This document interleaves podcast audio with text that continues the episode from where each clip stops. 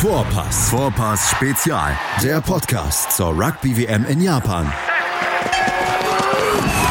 Auf meinsportpodcast.de. Die Rugby Party in Japan geht weiter. Japan, der Gastgeber, zieht ungeschlagen ins Viertelfinale ein und kann auch noch als letztes Spiel gegen Schottland gewinnen und gewinnt die Gruppe A deutlich. Das ist eine große Sensation und über solche Sensationen müssen wir hier bei Vorpass Spezial natürlich sprechen. Herzlich willkommen zu einer neuen Ausgabe mit dem letzten Vorrundentag. An meiner Seite später unser Experte Georg Molz, jetzt aber für das Spiel Japan gegen Schottland und für Uruguay gegen Wales, Donald Peoples. Hallo Donald. Hey Andres. Wir haben in unserer Vorschau damals gesagt, Japan gegen Schottland, das letzte Spiel könnte das Entscheidende sein. Es ist das Entscheidende geworden. Japan zieht durch ein 28 zu 21 gegen Schottland ins Viertelfinale ein und vor allen Dingen bleiben sie in einer Gruppe mit Irland, Schottland und Samoa ungeschlagen. Was für eine Leistung der Japaner. Ja, das ist einfach unfassbar. Wir haben einfach im Preview gesagt, dass es auf dieses Spiel drauf ankommen würde. Also ich hätte nicht gedacht, dass es hat, dass Japan durch das ganze Gruppenphase halt natürlich ungeschlagen geht. Das, glaube ich mal, hatte keiner damit gerechnet. Aber wir wussten schon, dass es hart auf hart kommen wird für dieses Spiel. Ähm, genau, und was für ein Spektakel, äh, Spektakel haben wir gerade äh, so, so zu sehen bekommen. Das Spektakel war tatsächlich am Ende das 28 zu 21 gegen die Schotten für Japan und es stand auf der Kippe dieses Spiel. Erst heute Nacht, so gegen halb zwei, gab es dann das Feedback äh, von den World Rugby Organisatoren, diese Spiele werden über die Bühne gehen. Kanada gegen Namibia kann nicht gespielt werden, weil dort oben im Norden der äh, Taifun gerade erst durch war. Dort war nicht möglich, Rugby zu spielen. Es gab sehr schöne Szenen, dass die kanadische Nationalmannschaft sich an den Aufräumarbeiten hinter oder nach dem Taifun beteiligt hat, also auch eine sehr schöne Aktion, aber äh, wir wussten, dass das Spiel stattfinden würde zwischen Schottland und Japan. Schottland musste gewinnen. Schottland musste mit mindestens acht Punkten gewinnen, um dann auch dann äh, dafür zu sorgen, dass Japan keinen Bonuspunkt bekommen würde. Und sie haben eigentlich dann auch losgelegt wie die Feuerwehr. Sie gingen mit 7 zu 0 in Führung nach der sechsten Minute, als, der, als Finn Russell den ersten Versuch gelegt hat und Greg Ledlow dann auch für die erste Erhöhung gesorgt hat. Doch diese äh, Führung, die für dauerte nicht lange, weil in der 17. Minute konnte Kotaro Matsushima mit einem äh, mit einer Erhöhung von Yuta Mola dann ausgleichen und von dem Moment an habe ich das richtig, kann ich das richtig sagen, spielte nur noch Japan. Ab der 20. Minute spielte nur noch Japan.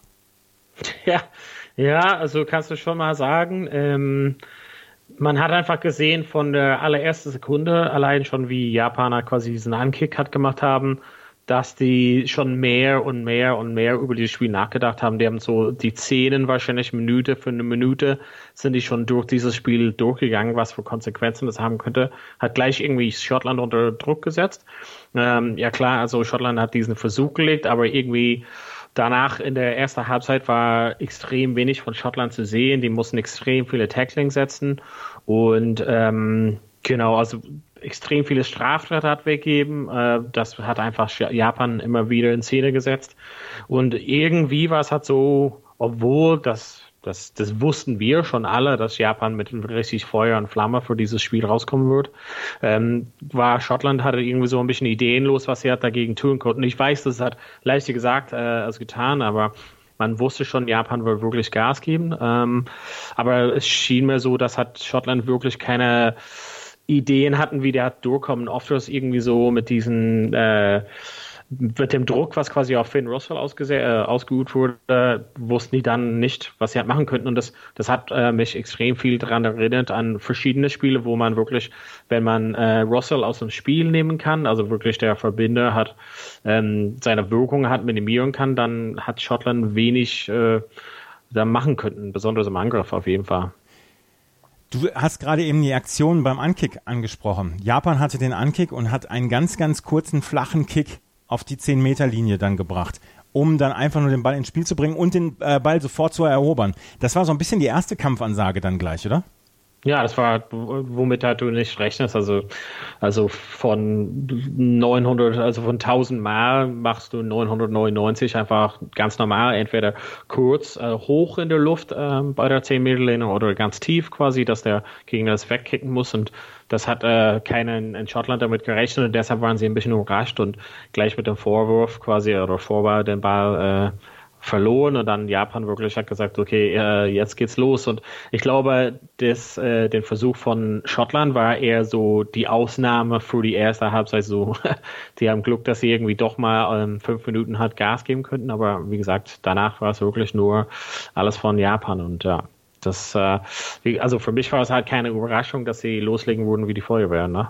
Ja, sie haben dann ja weitergemacht wie die Feuerwehr. Keta Inagaki hat den nächsten Versuch gelegt in der 25. Minute, erhöht wieder von Yuta Mula und dann in der 39. Minute nochmal der Man of the Match, Kenki Fukuoka, zum 19 zu 7 und der wurde dann auch nochmal erhöht zum 21 zu 7. Nach der, oder nach den ersten 40 Minuten war klar, wenn die Schotten hier noch ins Viertelfinale einziehen wollen würden, dann müssten sie mindestens noch drei Versuche legen müssen, um den Offensivpunkt zu holen und dann auch äh, mit mehr als acht oder mit mehr als sieben Punkten gewinnen. Das war zu dem Zeitpunkt ja. schon eine relativ, ja, unlösbare Aufgabe dann ja auch für Schottland. Was haben die, was haben die Japaner so, so viel besser gemacht in der ersten Halbzeit? Ich hatte das Gefühl, da waren auch zwei, da waren auch zwei Tempoklassen dabei. Auf der einen Seite Japan, die unglaublich mit unglaublichem Tempo gespielt haben. Auf der anderen Seite, und das wurde im deutschen Fernsehen dann auch kritisiert, Greg Ledlow, der immer wieder das Spiel dann auch langsam gemacht hat für die Schotten. Ja, genau. Also das ist halt quasi der Nachteil von, von Laidlaw, dass er halt wirklich ähm, genau, also nicht für dieses Spiel hat der, der Richtige war. Also er wurde auch relativ vorausgewechselt. Äh, zum Nachgang kann man halt sagen, wahrscheinlich nicht das richtige Aufstellung gewesen, weil Mark Ali, der Kapitän, auch, saß auch auf der Bank. Ähm, und dann war halt Laidlaw drin, das halt Kapitän ist und so. Ähm, genau, hast du richtig gesagt, das ist einfach, das Tempo war einfach eine andere, also Schottland wollte halt eher so eine taktische, klassische Spiel spielen und irgendwie so in den Ecken kicken und Japan unter Druck äh, setzen quasi, aber Japan hat es einfach nicht zugelassen. Also was quasi der Unterschied zwischen den beiden Mannschaften war, Schottland hat gesagt, okay, wir werden so ein Rugby spielen, was hat äh, jahrelang bewiesen, äh, sich bewiesen hat und einfach mal in den Ecken den Ball kicken oder Boxkick setzen oder irgendwas. Aber die haben äh, einen kleinen Schock bekommen, weil Japan hat gesagt, äh, ihr könnt es versuchen, wir werden das aber nicht zulassen. Wir werden hart, richtig hart ähm, draufkommen und das hat man gesehen, dass es hat so eine neue Variante zu spielen, dass man richtig hart äh, mittig und dann auf den Ecken äh, drauf spielt und man muss halt irgendwie den Ball ganz, ganz halt weit äh, versuchen zu bringen oder kicken oder passen natürlich. Ähm, hat aber Japan einfach nicht zugelassen, weil er so stark hat die Verteidigungslinie ähm, nach vorne geschoben haben und mit Tempo wirklich, wie gesagt, ähm, Finn Russell unter Druck gesetzt haben. Ich muss aber dazu sagen, dass ich schon trotz die schlechte Leistung von in Schottland ähm, habe ich gedacht, dass auf jeden Fall Schottland das Ding drehen könnte. Ähm, auch mit der schweren Niederlage äh, oder beziehungsweise Rückstand, meine ich. Ähm, 7 zu 21, ich bin mir halt sicher, dass sie auch das gedacht haben. Was für mich der Schlüsselmoment war, wirklich hat diese Unaufmerksamkeit gleich nach der Halbzeit, ja. diesen Versuch, weil ähm, drei Versuche zu legen, um das irgendwie zum, zum oder also Gewinn zu bringen, beziehungsweise zwei zum zum Ausgleich wäre halt noch möglich gewesen, aber der Vorteil dabei, dass hat erstens Japan hatte den Bonuspunkt sicher, also war relativ hoch wahrscheinlich, dass die halt dann weiterkommen würden, egal wie es halt ausgeht. Ähm, aber was halt Schlüsselpunkt dafür war, war wirklich, dass Japan wussten, hey, auch wenn Schottland jetzt noch auf zwei, drei Versuche legt, wir können das Spiel bestimmen, wenn wir einfach Schottland unter Druck setzen. Das haben die dann gemacht. Also Japan hat einfach gesagt, von Euro 22 werdet ihr keine Versuche legen und die haben gesagt, ihr werdet auch den Ball nicht kicken und deshalb haben die Japaner einfach mal Schottland in den 22 gehalten und könnten halt Schottland irgendwie wenig daraus machen machen dann ganz zum Schluss, ne? Du hast es gesagt, in der 42. Minute gab es den Versuch nach einer Unaufmerksamkeit. Kenko Fukuoka konnte ja, quasi übers halbe Feld sprinten und den nächsten Versuch legen. Es war sein zweiter Versuch und er ist ganz, ganz verdient zum Man of the Match geworden. Es stand 28 ja. zu 7. Dann kamen die ähm, Schotten zwar noch ran durch einen ähm, Versuch von William Neal und dem nächsten Versuch dann nochmal aus von einem erste Reihe Stürmer Sander Fagerson hatte dann nochmal zum 28 zu 19 gelegt und äh, Finn Russell mit der Erhöhung zum 28 zu 21. Ab der 55. Minute hat man gedacht, ja, es sind noch 25 Minuten und ja. unmöglich ist so etwas nicht. Aber dann setzte wieder diese unglaubliche Defensive der Japaner ein. Und was mich halt fasziniert hat an dieser Defensive war, dass du niemals eine Lücke dort gefunden hast. Die äh, waren, äh, die Japaner waren unfassbar diszipliniert, wenn es hieß, wieder in die Verteidigungslinie zurückzugehen. Und es gab nie, nie eine Chance für die, ähm, für die Schotten dort durchzukommen. Ja, also das, was Sie gesagt haben, die haben einfach gesagt, hier in Schottland, ihr könnt gerne den Ball haben, aber ihr werdet höchstwahrscheinlich in eurer eigenen Hälfte das haben und wir werden einfach verteidigen, bis es halt nicht mehr geht und das hat man gesehen. Natürlich die Versuche von Schottland einfach super ausgearbeitete Sachen, aber im Großen und Ganzen würde ich sagen, die Verteidigungsleistung von, von Japan war einfach unglaublich, also mega gut, das hätte äh, keiner damit ähm, gerechnet, würde ich halt sagen. Also wirklich die, die Verteidigungsleistung. Da ist auf jeden Fall der Defense Coach, kriegt auf jeden Fall dafür einen Pokal. Ja, absolut. Absolut. Die ähm, Japaner hielten diesen Vorsprung bis zum Schluss. Sie konnten immer mal wieder dann auch Ballverluste von den Schotten äh, forcieren. Sie haben es geschafft, dann auch ähm, selber, selber dann Aktionen zu setzen. Sie haben sogar es geschafft, zwischendurch das Tempo ein bisschen rauszunehmen, um ein, ein paar Minuten dann auch noch zu machen. Und es war insgesamt eine höchst beeindruckende Leistung. Wir müssen nochmal über den Man of the Match, Kenki Fukuoka, und natürlich auch über Kotaro Matsushima sprechen. Die beiden. Ich habe so ein bisschen das Gefühl, dass wir denen in, bei dieser WM dabei zugeschaut haben, wie sie Stars geworden sind. Ja, also Matsushima war ein bisschen ruhiger heute als vielleicht in den vorigen Spielen, aber trotzdem immer, wo er den Ball hatte, hatte also er hatte die Aufgabe war heute ein bisschen mehr in der Verteidigung natürlich, ähm, aber hat oft das, also den einen Mal relativ früh, wo einfach, ich glaube danach kam gleich der Versuch in der ersten Halbzeit, wo er irgendwie geht durch zwei Leute, die tackling ihn, aber er sitzt halt nicht richtig oder setzt nochmal an und wenn er einmal so durch ein Tackling kommt, hat er so eine Beschleunigung, dass er halt gleich irgendwie zehn Meter weit weiterkommt und man hofft, dass der Schluss oder zweite Verteidigungslinie oder irgendjemand fängt.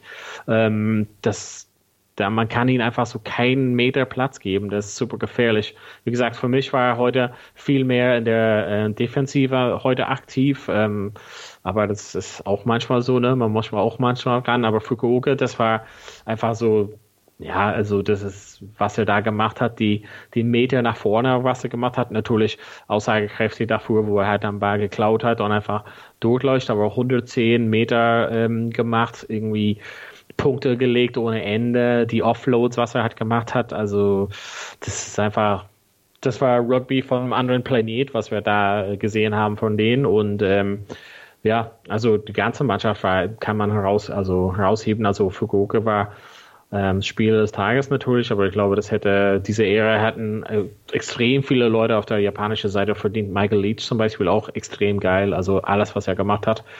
Bis zu seinen 70 Minuten hat er richtig Gas gegeben, ähm, war unglaublich gut.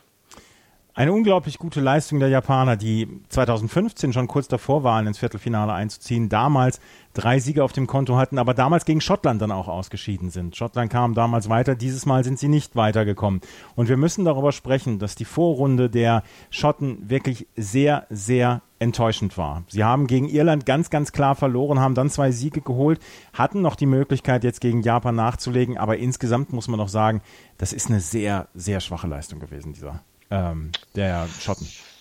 Ja, die haben also, die haben sich nicht gut verkauft, also haben irgendwie ein bisschen geschlafen in dem Spiel gegen Irland, hatten bestimmt äh, vielleicht auch damit gerechnet, dass sie vielleicht irgendwie das Spiel gegen ihn verlieren, aber dachten, okay, wir werden uns wieder sammeln und einfach die anderen Gegner aus dem Weg räumen, haben aber äh, nicht äh, auf dem Schirm gehabt, äh, dass Japan äh, viel stärker ist, als alle erwartet hätten. Ähm, ja, also phasenweise haben wir super Sachen gesehen von Schottland, aber ich weiß nicht, ob wir schon vor dem Turnier darüber gesprochen haben.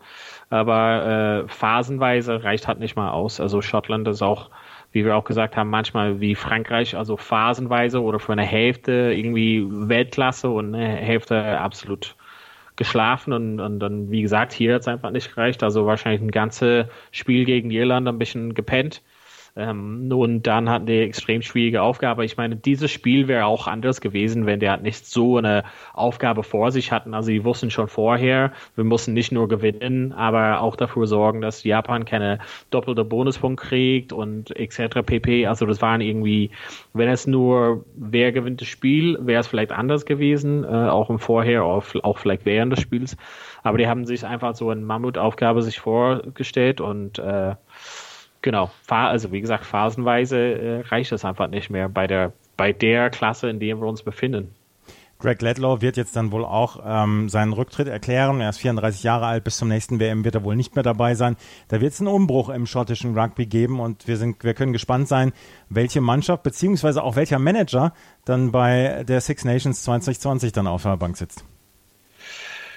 Ja, ja, das ist, das ist schwierig hat zu schätzen. Also da muss man es erstmal vielleicht ein bisschen sacken lassen und dann ein bisschen das ganze Review passieren lassen, was passiert ist äh, beim schottischen Rugby. Also da werden auf jeden Fall Diskussionen geführt.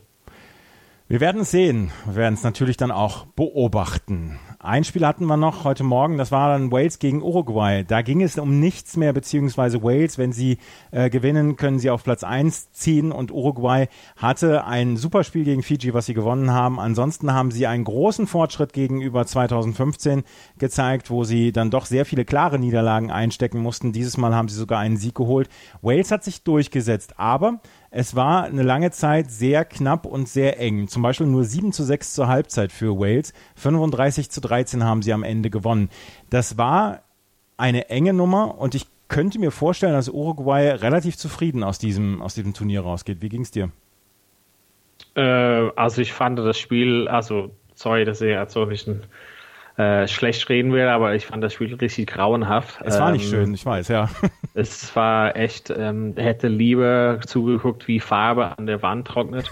Äh, es war echt grauenvoll. Ähm, liegt auch einfach grundsätzlich äh, daran, dass sie einfach mal 13 Mal durchgewechselt haben. Da haben Jungs äh, auf Position gespielt, wo die halt nicht normalerweise gehören, weil äh, Warren Gatlin wurde natürlich seine Topspieler hat schon und äh, das haben wir auch im Fernseher gesehen von ITV, quasi im englischen Fernsehen sagten, die hat zum höchstwahrscheinlich werden hat von der Mannschaft gerade irgendwie höchstens drei oder vier Jungs ähm, im Kader beziehungsweise in der ersten 15 stehen. Also je weniger wir über dieses Spiel äh, sprechen müssen, desto besser, glaube ich mal, ähm, für, also für aus der Wales-Perspektive. Äh, für Uruguay war es halt mega. Also ich fand das extrem gut, wie, wie die tatsächlich das Leben schwer gemacht haben für Wales. Jede Breakdown war irgendwie unsauber. Wales hat keinen schönen Ball bekommen. Die haben sich immer in den Lücken gestellt, um den Offloads und so zu unterbinden. Uruguay kann so auf jeden Fall ähm, sehr äh, gut, also haben sich ja gut verkauft und kann auf jeden Fall nach Hause reisen und froh sein, dass sie halt eine mega schöne Überraschung geschafft haben gegen äh, Fiji und sich sehr, sehr gut präsentiert haben. Das ist, glaube ich, mein Fazit vom, vom Gruppenspielen bisher, dass die eher schwachen Mannschaften sich sehr, sehr gut präsentiert ja. haben. Manchmal leider haben das eine oder andere starke oder Favoritmannschaft äh, sich sehr schlecht verkauft. Aber äh, dass manche, also man sagt einfach, dass man an den Gruppenspielen so in Jahren, man denkt halt nicht zurück in den Gruppenspielen, sondern eher an den Knockout-Spielen. Also das haben wir uns hinter uns. Äh, Genau, das äh, können wir uns freuen auf die Spiele, die auf äh, jetzt nächstes Wochenende stattfinden. Aber aus Uruguay der Mann mit dem schönsten Fukuhila und dem schönsten Schnauzbart, Hermann Kessler, hat noch einen Versuch gelegt zum zwischenzeitlichen 11 zu 21. Das können wir noch dazu sagen. Wir, die Viertelfinals stehen fest und da können wir jetzt mal gerade einen Blick drauf werfen, denn wir werden am nächsten Samstag um 9.15 Uhr England gegen Australien erleben. Danach um 12.15 Uhr Neuseeland gegen Irland. Der Sonntag Wales gegen Frankreich um 9.15 Uhr und um 12.15 Uhr Japan gegen Südafrika. Und ist es nicht eine wunderschöne Laune der Natur, dass wir, nachdem wir 2015 den japanischen Sensationssieg gegen Südafrika gesehen haben, dieses Spiel jetzt nochmal im Viertelfinale sehen?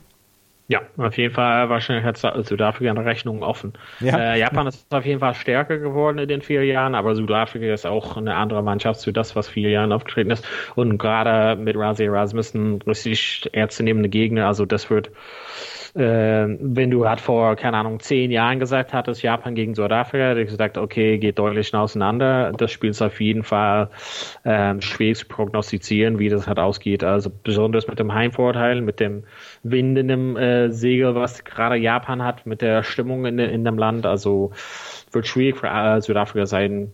Doch würde trotzdem eher so aus Südafrika tippen, aber äh, könnte halt auf jeden Fall eine enge Kiste werden. Und wir müssen gerade noch darüber sprechen. Irland spielt gegen Neuseeland nächste Woche. Was ist dein Gefühl jetzt, eine Woche vor dem Spiel? Mussten wir darüber sprechen? Ja. oh, also ich glaube, weil ich hätte, ich wäre mehr äh, sicher über, dass Japan Südafrika schlägt, als dass Irland Neuseeland schlägt, ehrlich gesagt. Ähm, also ich wusste halt nicht, Irland hat immer, also innerlich, also mein Herz sagt, Irland hat immer so eine richtig tolle Performance drin und äh, so an, an einem Tag kann Irland Weltklasse aussehen und jede Mannschaft richtig vernichten, haben wir gesehen in Amerika bei beim Spiel in Chicago gegen Neuseeland und auch in 2018 gegen Neuseeland äh, ist es halt machbar hat, ich habe bisher keine Daten, also ich bin schon ein datengetriebener Mensch und ähm, ich habe bisher keine Daten oder keine Beweise dafür gesehen, wieso oder was dafür spricht, dass Irland äh, Neuseeland schlägt. Also das ist ähm, Neuseeland ist auf jeden Fall stark Favorit jetzt. Wir werden es sehen und wir werden natürlich dann nächste Woche darüber sprechen, über diese Spiele. Wir haben ein Spiel noch, das äh, von USA gegen Tonga. Darüber spreche ich gleich mit dem Kollegen Georg Molls. Dir, Donald, vielen Dank für deine Expertise hier dann auch während der gesamten Vorrunde. Viertelfinale bist du nicht dabei, aber dann vielleicht können wir uns dann ja wieder im Halbfinale sprechen. Danke, Donald. Dankeschön. Wieder live von Ihrem Toyota-Partner mit diesem Leasing-Auftakt. Der neue Toyota Jahreshybrid. Ab 179 Euro im Monat. Ohne Anzahlung. Seine Sicherheitsassistenten laufen mit. Und ja, ab ins Netz mit voller Konnektivität. Auch am Start die Toyota Team Deutschland Sondermodelle. Ohne Anzahlung geht's in die nächste Runde. Jetzt los sprinten zu Ihrem Toyota-Partner. Die komplette Welt des Sports. Wann und wo du willst. Challenger Corner. Der Tennis-Podcast mit Florian Herr und Andreas Thies. Alles rund um die Turniere unterhalb der ATP-Tour. In Zusammenarbeit mit tennistourtalk.com. Challenger Corner auf meinsportpodcast.de. Ein Spiel hatten wir noch am heutigen Tag. Das war nämlich das Spiel zwischen Tonga und den USA. In der Gruppe C war es das Rennen alles entschieden. England gegen Frankreich und England und Frankreich haben sich ja schon qualifiziert fürs Viertelfinale. Argentinien ist Dritter, Tonga und USA, da ging es nur noch um Platz 4. Und darüber spreche ich jetzt mit unserem anderen Experten hier bei Vorpass Spezial mit Georg Molz. Hallo Georg. Hallo, grüß dich. Schön, dass ich hier sein darf. Georg, äh, bevor wir über Tonga gegen USA sprechen, Le Crunch ist ausgefallen, England gegen Frankreich, dann ja auch ähm, wegen des Wetters ist es ausgefallen. Ähm, wie sahst du denn jetzt die Absage, beziehungsweise es war schon sehr schade, dass dieses Spiel abgesagt werden musste, oder?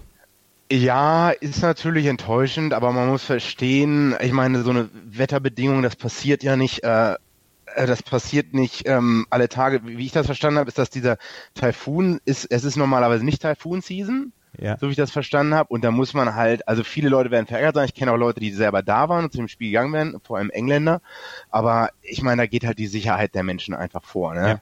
Ich, ich, vielleicht hätte man es auch noch ein, auf einen anderen Ort verschieben können, aber ich weiß immer nicht, wie logistisch, wie schwierig sowas ist. Wir haben auf jeden Fall dieses Spiel, was ausgefallen ist. England und Frankreich sind trotzdem äh, qualifiziert und werden nächste Woche dann auch beim Viertelfinale dabei sein. Frankreich hätte noch die Chance gehabt, an England vorbeizuziehen, wobei England wohl der Favorit gewesen wäre. Aber das ist alles Spekulation und deswegen lass uns über das Spiel sprechen, was es heute gegeben hat, nämlich zwischen USA und Tonga. Beide bislang ohne Sieg. Das war so ein bisschen erwartet worden in dieser Gruppe des Todes. Am Ende ist es 31 zu 19 für Tonga ausgegangen. Wie fällt dein Gesamtfazit dieses Spiels aus? Ja, ich hätte gedacht, dass Tonga sich ein bisschen besser aus der Affäre zieht. Ähm, vor allem, wenn man die Tatsache in Betracht zieht, dass sie ja nur ganz knapp gegen Frankreich verloren haben mit mhm. zwei Punkten. Ich hätte erwartet, dass der Sieg insgesamt deutlicher ausfällt. Aber man hat gemerkt, dass Tonga, die haben ja die letzten Spiele immer so ein bisschen verschlafen. Die lagen immer relativ schnell mit mehr als 20 Punkten hinten vor allem gegen Frankreich und Argentinien. Und da haben sie jetzt ähm, mehr dran gearbeitet, obwohl sie es in, am Anfang auch nicht in Punkte um, umgemünzt haben im Spiel. Lass uns mal in die erste Halbzeit gehen, weil die Tonga gingen in der 16. Minute in Führung durch Siegfried Fisiheu, der ja schon mal ein paar Spiele für den Heidelberger RK bestritten hat in diesem Jahr. Ähm, der hat den ersten Versuch gelegt für Tonga und sie führten dann mit 7 zu 0. Allerdings hatte das Spiel dann äh, so ein bisschen eine Wendung genommen, weil die USA sehr gut da mitgehalten haben. Plus, Tonga hat sehr häufig den letzten Pass einfach weggeschmissen. Genau, das war immer so ein bisschen Unkonzentriertheit. Also Tonga hätte schon nach den ersten 20 Minuten viel höher führen müssen oder so. Und dann kam ja, also das, ich glaube, niemand hat damit gerechnet, dass die USA dann punkten oder geschweige denn in Führung gehen. Also das Spiel wurde ja mehr oder weniger ein bisschen auf den Kopf gestellt und hat dann aber zum Glück äh, also ein bisschen an Aufregung gewonnen, fand ich eigentlich. Weil wenn es jetzt einfach so gewesen wäre, dass Tonga weiter den Schuh runtergespielt hätte, wäre es halt ein bisschen langweilig gewesen.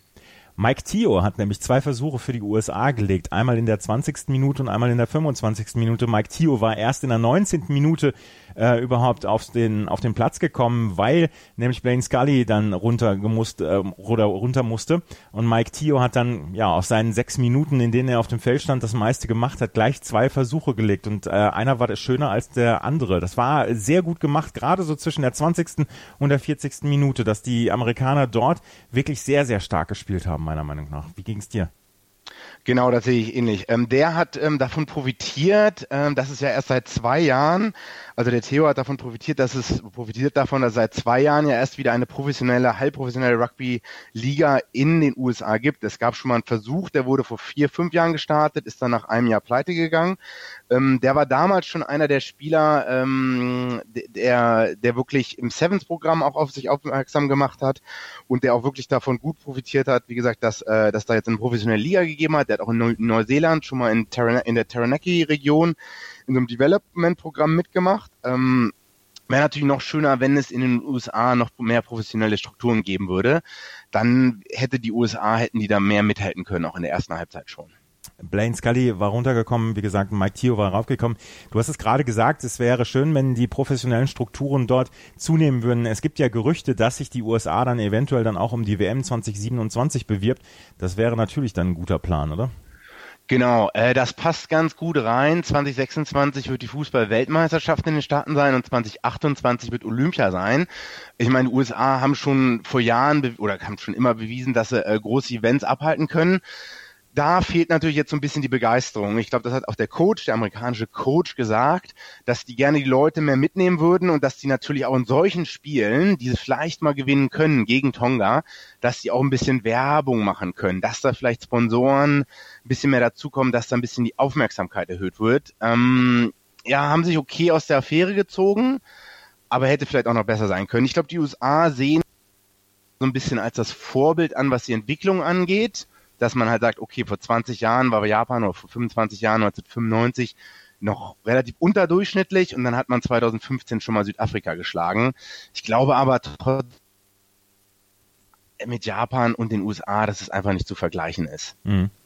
In der Halbzeit auf jeden Fall führten die USA mit 12 zu 7. Äh, um das mal ein, einmal gerade einzuordnen, für die WM 2027 gibt es im Moment drei Bewerberländer. Das sind Argentinien, das sind Australien und Russland. Da die nächsten drei oder die letzte und die nächsten beiden Weltmeisterschaften in der nördlichen Hemisphäre ausgetragen werden, äh, geht man davon aus, dass es entweder in eine Emerging Nation, also eventuell die USA geht, oder dann in ein Südhemisphärenland. Das nur zur Einordnung. Zur zweiten Halbzeit dann nochmal gerade. Ähm, es sah die ganze Zeit danach aus, als könnten die Amerikaner weiter ähm, Druck machen. Und es gab dann noch einen Penalty von äh, Sona, Sonatanen Takulua zum 12 zu 10. Aber zu dem Zeitpunkt hatte man immer noch das Gefühl, dass die Amerikaner am Drücker waren. Es war eine, eine sehr lange Angriffsphase der Amerikaner, aber die wurde dann durchbrochen und die wurde gestört und da wurde der, der Ball intercepted von den Tongan, die dann einen ganz schnellen Versuch dann über das komplette, komplette Feld gelegt haben. War das so ein bisschen der Knackpunkt des Spiels? Ja, ich denke schon. Äh, das war jetzt zehn Meter vor der Mahllinie vor Tonga, hat, äh, haben die USA da den Ball verloren, dann relativ schnell gespielt, dann wurde, glaube ich, gekickt. Ja. Und dann hat die zwölf oder dreizehn den Versuch da gelegt. Das ist natürlich das sag ich mal so, wenn man so, so Druck aufgebaut hat für über mehrere Minuten, äh, vier, fünf Minuten oder so, und dann muss man sich eigentlich belohnen mit den Punkten. Und dann verliert man den Ball erstmal, das ist schon sehr nervig. Und dann schafft, schafft es die gegnerische Mannschaft aus der eigenen 22 da den Ball rauszukriegen und daraus direkt den Versuch zu erzielen. Das ist schon extrem demoralisierend, äh, würde ich sagen.